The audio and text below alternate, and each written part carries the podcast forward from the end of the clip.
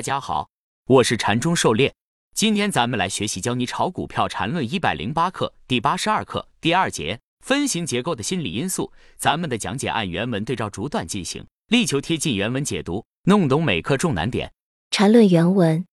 其次，还是用没有包含关系的顶分型为例子。如果第一 K 线是一长阳线，而第二、三都是小阴、小阳，那么这个分形结构的意义就不大了。在小级别上，一定显现出小级别中枢上移后小级别新中枢的形成。一般来说，这种顶分型成为真正顶的可能性很小，绝大多数都是中继的。例如，上海日线九月十七、十八、十九这三根 K 线组成的顶分型结构。狩猎解读，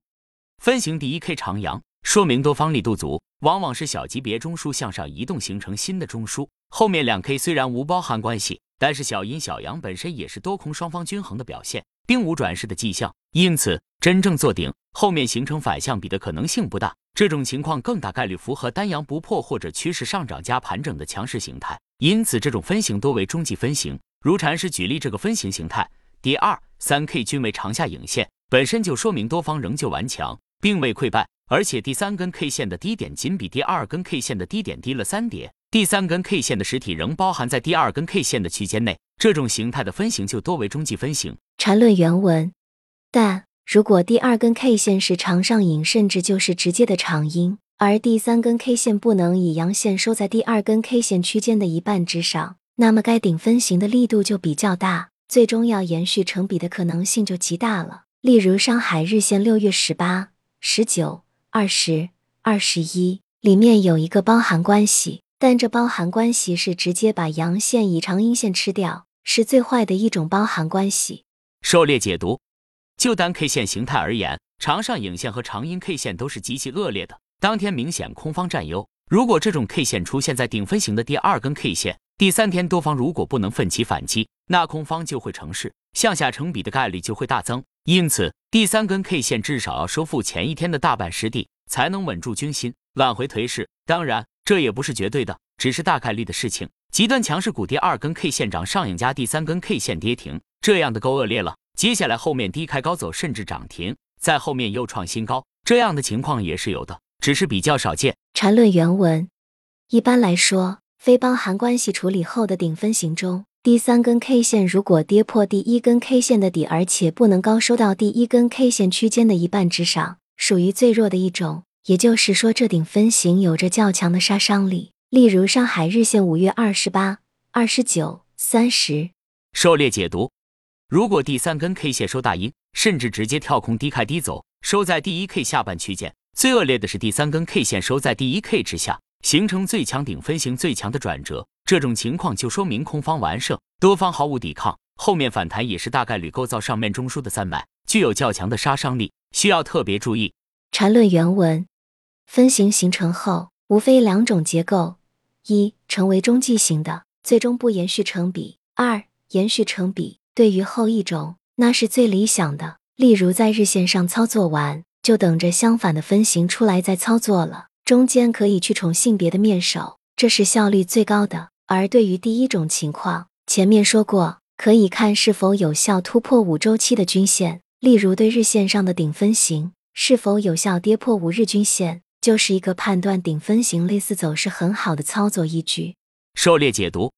分型最终按照其在分比中所处的位置，要么在比的端点作为连接前后上下两笔的转折节点，也就是转折分型；要么就是一笔中的震荡波动分型之后仍有新高或新低，这就是所谓的中继分型。通过大量统计可发现，走势里中继分型和转折分型的比例大概是五比一。如下图，用笔端点数分型数长期稳定在百分之十五左右。也就是说，只看分型买卖的成功率是不高的。按分型抄底或逃顶，经常会遇到中继的，因此分型必须结合其他条件判断来增加成功率。比如顶分型结合五均线，顶分型第三根 K 线只要没有效跌破五均线，就不用着急卖出。技术好的可以做个短差。缠论原文。